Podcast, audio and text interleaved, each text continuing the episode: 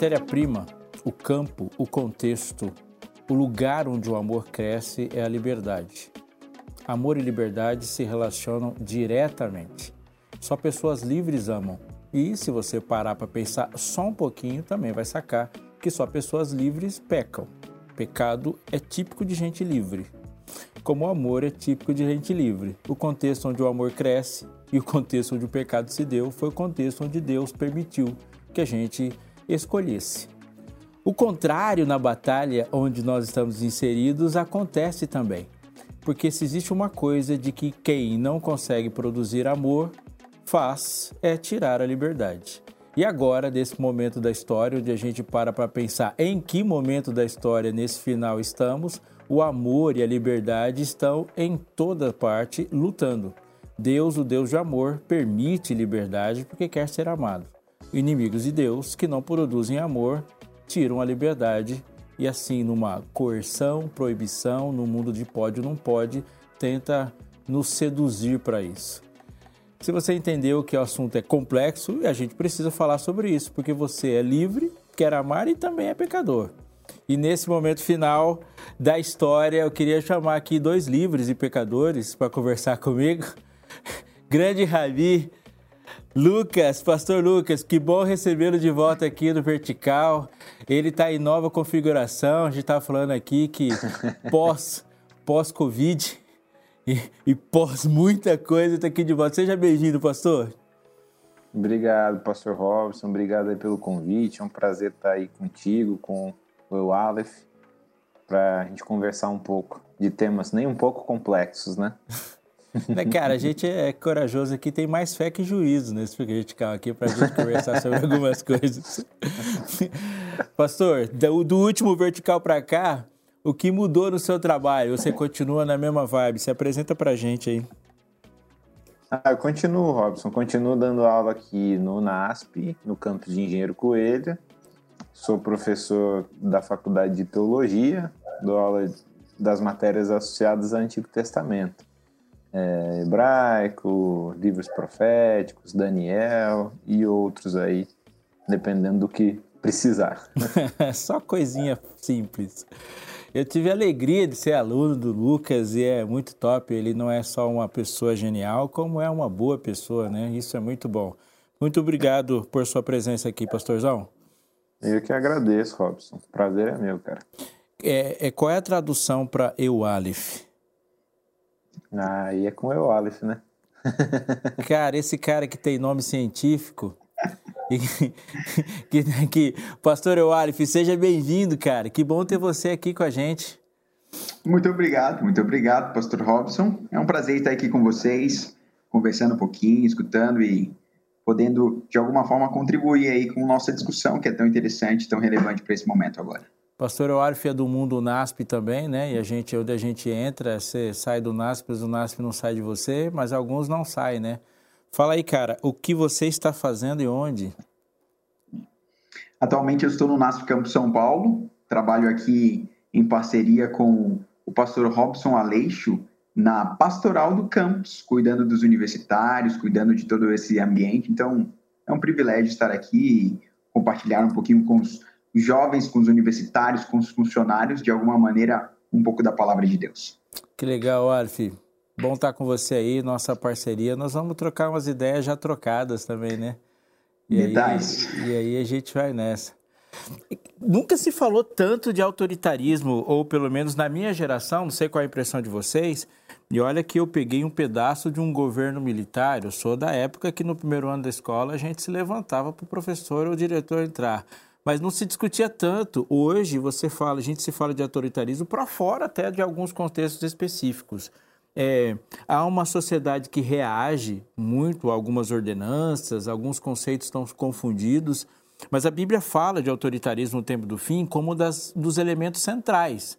É assim, uma questão simples. Se você bater o olho, por exemplo, Apocalipse 12 e 13, você vê a configuração ali de um personagem apocalíptico, de um personagem da história que é construído e tem essa fama, o nome, besta. A besta é uma figura autoritária. É, e que ela tem esse sentido Highlander, né? De morre, não morre e tal, mas o que a gente tem, está sendo chamado a atenção é o quanto isso se relaciona conosco nesse dia a dia e se é que a gente está desfocando. É, é, pastor Lucas, existe muito sensacionalismo nessa conversa.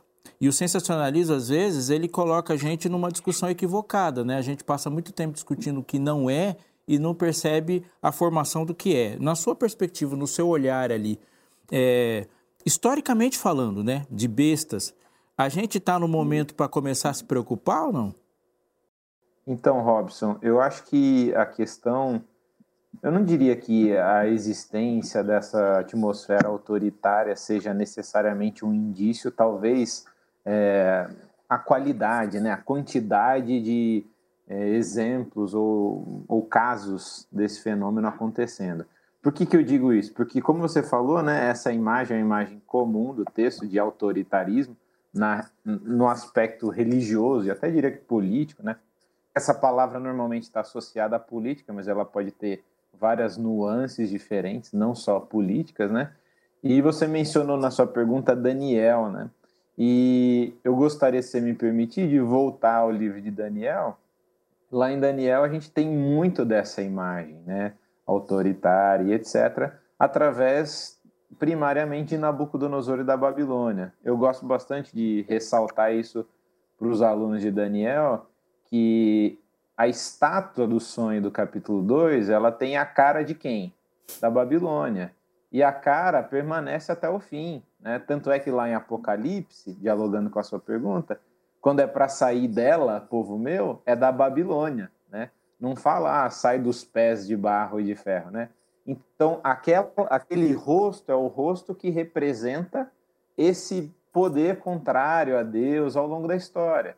Então, esse é o rosto que, na política né, de governo de Nabucodonosor, é sim autoritário. E a gente poderia pegar vários exemplos do livro de Daniel desse autoritarismo de Nabucodonosor, né? Tem um exemplo que eu gosto bastante, que é o do capítulo 3, né? Quando Nabucodonosor ele obriga, e tem toda uma dinâmica que são. Se for vendo lá, daria para a gente fazer um estudo de, de, de Daniel 3 a partir das características do autoritarismo, né? Mas tem um que me chama muito a atenção, que é a retórica do medo, né? Então, ali, assim, além da uniformização, né? Então, o texto tem todo um padrão de uniformização, harmonia, hierarquia na ordem da lista lá dos governadores. Isso é muito interessante, é um elemento fundamental para o diálogo, para o debate do autoritarismo. É, essa uniformização todos têm que adorar e a dinâmica é: se você não adorar, você morre. Então, a adoração, né, a, a escolha, é, é uma ameaça, na verdade, né, a retórica do medo. Você não adora porque você vive. Você não adora porque você foi liberto. Você vai ser liberto se você adorar. Né? E traçando aí um gancho com o resto da, do texto bíblico, quando dialoga sobre a questão da liberdade, né? É justamente o contrário do que Deus propõe para o povo de Israel. O povo de Israel sai, é liberto. Lembra, a primeira coisa que Deus fala para o povo, depois de tirar do êxodo, é eu sou o Senhor que tirou vocês da terra do Egito. Né? Eu sou o libertador. Agora, vocês querem fazer uma aliança comigo? Vamos fazer uma aliança? Tem essas estipulações, etc. Mas antes eu liberto vocês. Não é retórica do medo. Se vocês não me adorarem, eu vou matar vocês e não tem solução para vocês. É o contrário. Né? Existe a liberdade e dentro desse contexto de liberdade vocês podem escolher. Então, por isso que é, é, essa retórica do medo, associada à uniformização de tudo, a essa hierarquização, né, que aparece inclusive nas listas de Daniel, tal, vai ser um padrão de comportamento dessa oposição a Deus do início ao fim. Então, em certo sentido, eu não diria que é, é a existência disso é uma é, referência à proximidade do fim. Talvez a quantidade disso, né?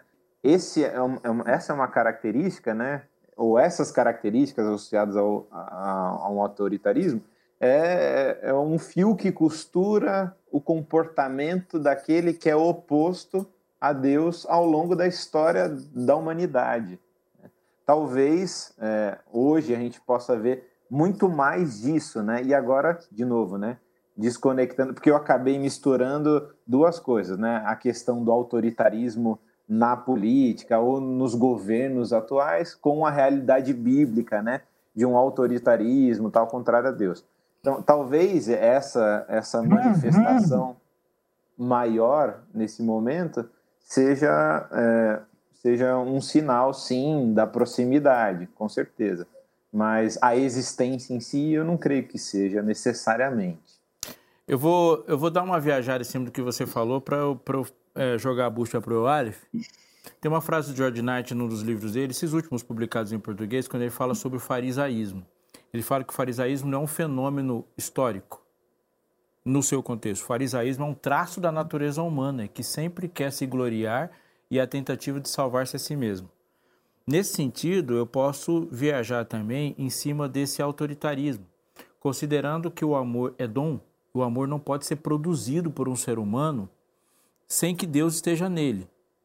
Então, se o amor não pode ser produzido, o que sobra para a gente ou é a coerção ou é a sedução, sem Deus.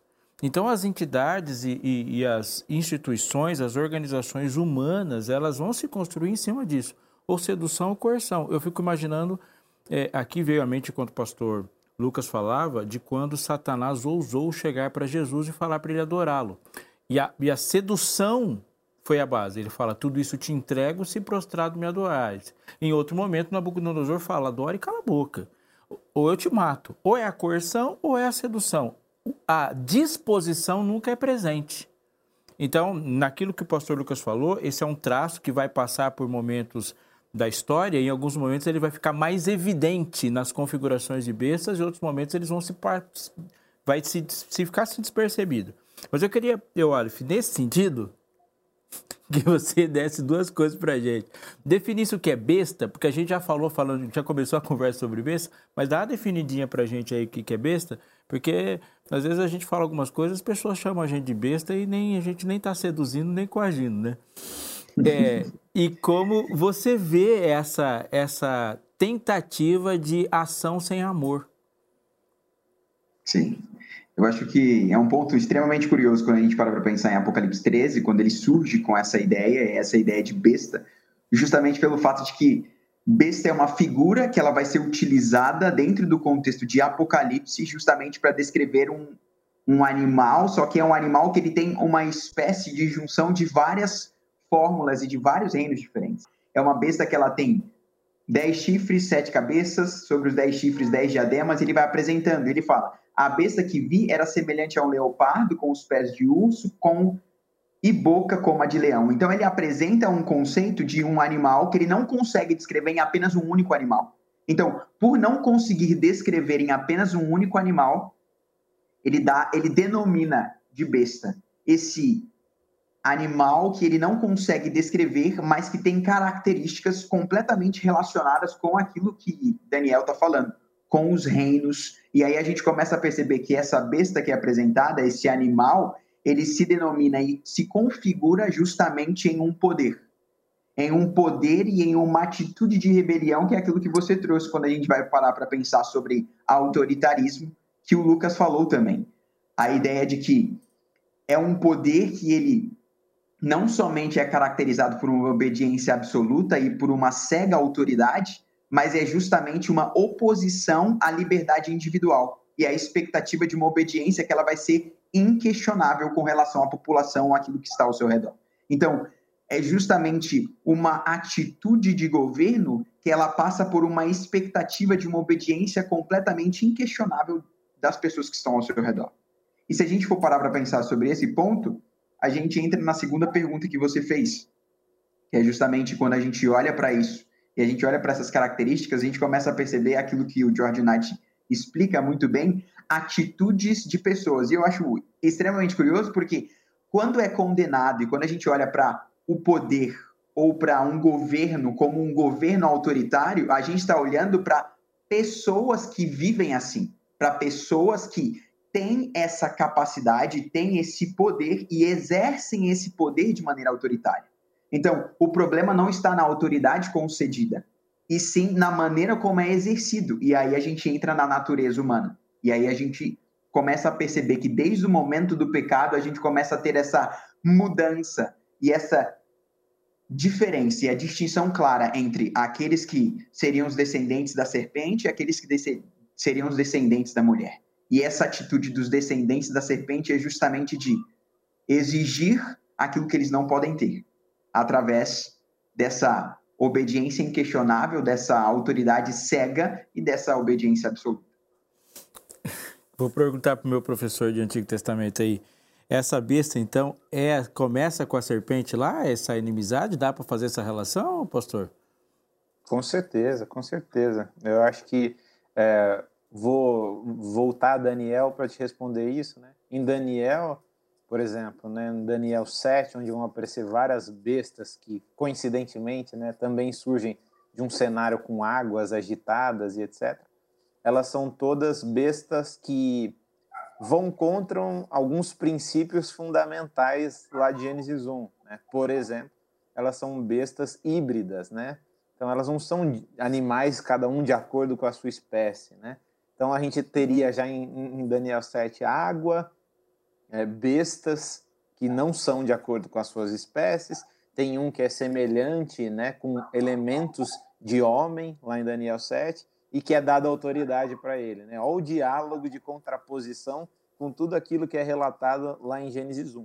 E em Gênesis 3 a gente vai ter a, a confirmação, né? a execução dessa realidade através da serpente. Em vários textos né, é, mitológicos ou até bíblicos, vai ser a imagem que vai representar o mal. Então, é, o inimigo de Deus, no texto bíblico, em Isaías, em Ezequiel, em vários outros profetas, vai ser representado como um monstro do mar, um monstro que surge do mar, e daí Deus tem que lutar com esse monstro e vencer esse monstro do mar, e etc. Então, é, do ponto de vista assim, iconográfico, né, das imagens, tal, a gente já poderia tranquilamente emprestar essa ideia, e do ponto de vista do desempenho, né, do poder e etc, tranquilamente, tranquilamente, né? É, então a besta é claramente esse poder contrário e entendendo e voltando a Gênesis, entendendo que o princípio da criação, não só do ser humano, mas de toda a criação, é a liberdade, né? É a liberdade. Esse poder contrário vai vir justamente é, opor a liberdade dada por Deus a toda a humanidade. E aí é que interessante como as coisas começam a ficar irônicas no relato, né? Porque a liberdade, né, aparece vinculada à obediência, né?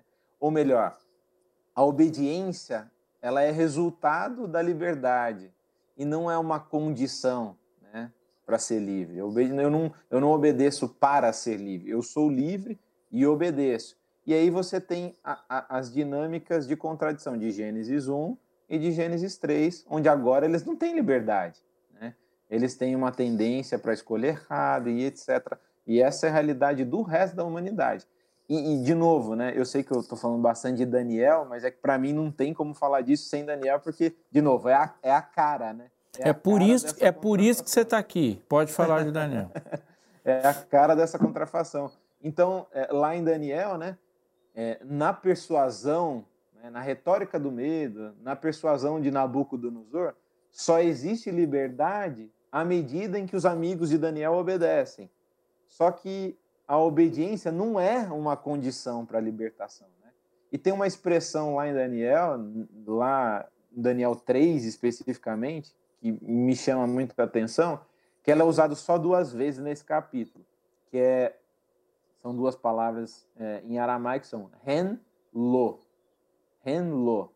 É, essas duas palavras aparecem uma vez no discurso do rei e outra no discurso dos amigos. O que, que ela significa? Ela significa se, S-E mesmo, e não. Então o rei Nabucodonosor fala assim, ó, se vocês não me adorarem, vocês são lançados na fornalha. E daí, quando que ela aparece na resposta dos amigos? Ela aparece quando eles falam assim, olha rei, é o seguinte: a gente vai adorar o nosso Deus, independente do que aconteça. Se ele quiser nos salvar, ele vai. Se não, a gente vai continuar obedecendo do mesmo jeito. Então, esse é o nível de liberdade. A liberdade que escolhe né, obedecer, né, se colocar sob esse guarda-chuva de regras e etc., né, independente da situação. Se Deus quiser salvar, se Deus não quiser salvar. Então, em contraposição ao, à autoridade de Nabucodonosor, né, não, não vou nem usar autoridade, porque existiria uma diferenciação né, entre autoritarismo e autoridade, mas entre essa disposição é, autoritária de Nabucodonosor, a resposta dos amigos, que a gente acharia o quê? Poxa, eles têm que ser livres. Só que eles são livres como? Obedecendo ao Deus deles. Né? Eles são livres obedecendo. Então eles mostram que assim, nós obedecemos porque nós somos livres. Né? Nós obedecemos porque nós somos livres. A gente não obede obedece para ser livre. A gente obedece porque a gente é livre. Nosso Deus, ou aquele que determina, ou que manda na nossa vida, ele nos cria livres. Ele nos cria livres. E isso é totalmente diferente, de novo, da dinâmica de governo ou de ação né, de Nabucodonosor. Ou, se a gente quiser usar, do, de, de toda a oposição à realidade que Deus apresenta para o ser humano na Bíblia. Seja em Daniel, seja em Apocalipse, seja onde for. Né, onde for. Eu acho legal dessa história a primeira é de que Nabucodonosor nem sabe que hora que ele perdeu. é, porque ele insiste numa derrota já decretada. A partir do momento que todo mundo ajoelhou, os meninos ficarem em pé, ele já tinha perdido ali. Acabou. Não tem mais o que fazer. Mas você tinha dito antes, é, e aí eu chamo o Eolif para discussão nesse sentido, das imagens iconográficas, né, a expressão que você usou. Elas me impressionam porque elas são sempre desiguais no sentido da proporção humana o, o, Apocalipse 13, o Apocalipse 12 começa a descrição de um ringue, né? No corner direito tem um dragão feroz, vermelho, grande, babando, e do outro lado tem uma mulher grávida. É, é assim, cara, uma desproporção gigantesca. Há o mover da, dos mares, uma agitação de povos, e do outro lado tem um remanescente, é um grupo pequeno, um pequeno povo muito feliz. Tem uma tem uma junção de sátrapas, governadores, prefeitos, e contra eles, diante de uma estátua de quase 30 metros de altura, tem três que ficam em pé. É sempre desproporcional. Mas quando você chega diante da fornalha acesa, há uma inversão. Porque daí o que os, os três rapazes, os três amigos de Daniel provam, não é o que Deus é capaz de fazer pelo seu povo, e também não é o que o inimigo de Deus é capaz de fazer contra o seu povo. O que se prova ali, o que acontece no povo. É, é, eu sou capaz de ficar em pé contra a ameaça do fogo, e eu sou capaz de ficar em pé a despeito de saber o que Cristo vai fazer por mim. Então, o que ele provou assim: o que Deus faz em mim é uma capacidade de obedecer que era impossível. É o que Deus é capaz de fazer no seu seguidor. Isso inverte o jogo de uma maneira radical, né? Eu digo que Nabucodonosor nem percebeu que hora que ele perdeu, como Satanás também nem percebeu que hora que ele perdeu na hora da tentação, porque na primeira tentação ele já toma uma no queixo e já fica desgovernado. Ele insiste em outras tentações, mas ele tinha perdido na primeira. Mas uma coisa que, fica, que me é interessante, eu vou dizer essa frase para você, Walif, uhum. é assim, ó, o cadeado mais poderoso de uma prisão é o conforto dela. Quando eu olho para Apocalipse 13 e fala dessa. Eu vou trazer para Apocalipse, para aí o pastor Lucas puxa para Daniel de novo e a gente faz um equilíbrio aqui. E aí você navega nos evangelhos aí, tá bom? você fica lá entre Daniel e Apocalipse. Mas assim, é uma entidade autoritária, ela é mandona, ela obriga, ela põe uma marca na mão e na testa, ela deixa comprar, não deixa comprar, ela mata. Mas o capítulo 14, é, 13, verso 14 diz assim: seduz os que habitam na terra por causa dos sinais que lhe foi dado executar. Então, ela impede, ou não, sei lá, eu vejo um, um, um caráter de, de persuasão, de sedução, que pode ser tão tentador quanto que ele tira a liberdade. Porque uma pessoa livre ela não está seduzida, né? Com certeza. E se a gente for parar para pensar, a diferença está justamente na palavrinha chamada amor. Porque quando existe amor, a gente começa a perceber que o jogo sempre vai ser desproporcional pelo fato de que o amor ele vai não somente lançar fora todo o medo, mas aí a gente começa a perceber justamente a realidade de que se existe amor, existe disposição de entregar a própria vida. E isso é algo extremamente brutal relacionado com o autoritarismo, que o autoritarismo nunca vai ter nesse sentido. Pelo fato de que, em todas as outras realidades, Satanás começa a se, se utilizar justamente da sedução porque ele não consegue ter aquilo que Deus tem de forma natural, justamente pela liberdade que ele concedeu para o ser humano. Então, do outro lado, quando a gente olha para essa realidade da sedução, é uma realidade que, assim como o Lucas colocou, é uma realidade que ela vem justamente lá de trás, lá de Gênesis. A gente começa a ver que esse papel sedutor vai ser extremamente importante para jogar as suas, não somente as sustentações, mas para jogar as suas impressões e fazer com que as pessoas se tornem cegas. E esse é um ponto extremamente curioso na maneira como é apresentada justamente a ideia de autoritarismo. A ideia de que vai ser uma obediência que ela é cega. E ela é cega justamente pela sedução que é feita para que continue a se caminhar no jogo sem justamente se pensar no porquê daquilo. Então, quando a gente olha para a característica de uma, de uma besta, ou quando a gente olha para a característica desse poder extremamente sedutora, é um poder que faz com que você não consiga desenvolver uma identidade própria. Porque se você não tem identidade própria, mas se você tem uma identidade completamente de manada, você não está pensando por si mesmo. Não é um culto não... racional. Sim.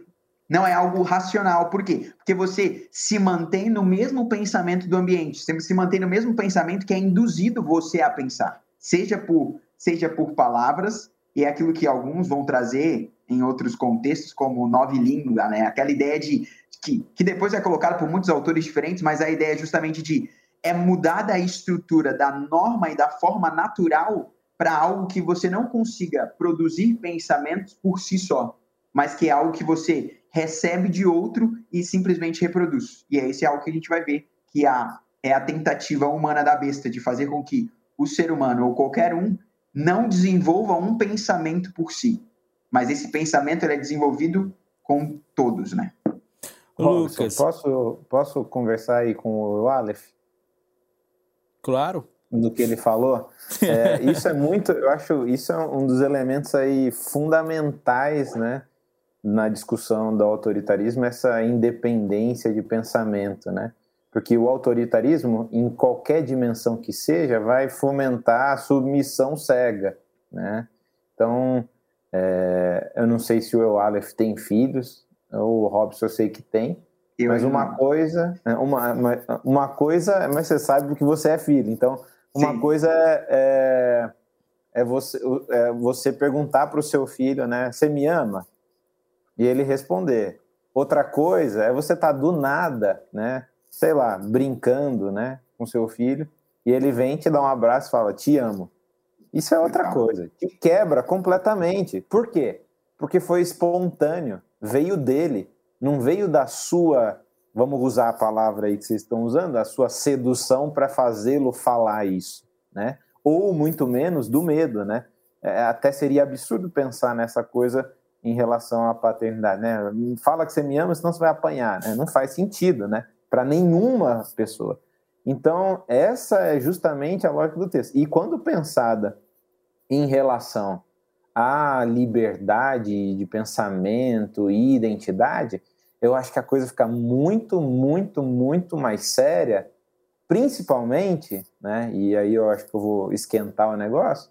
Se a gente pensar na possibilidade, na possibilidade de autoritarismo religioso, né? Galera, daí... uma pausa aí. Você tem que assistir o episódio pós esse. Só isso, nós vamos falar disso aí. Desculpa, é que foi mais forte que eu. Continua, pastor. Beleza, já entendi o recado. então, eu estava dizendo que autoritarismo religioso, mas era só isso, acabei, pronto.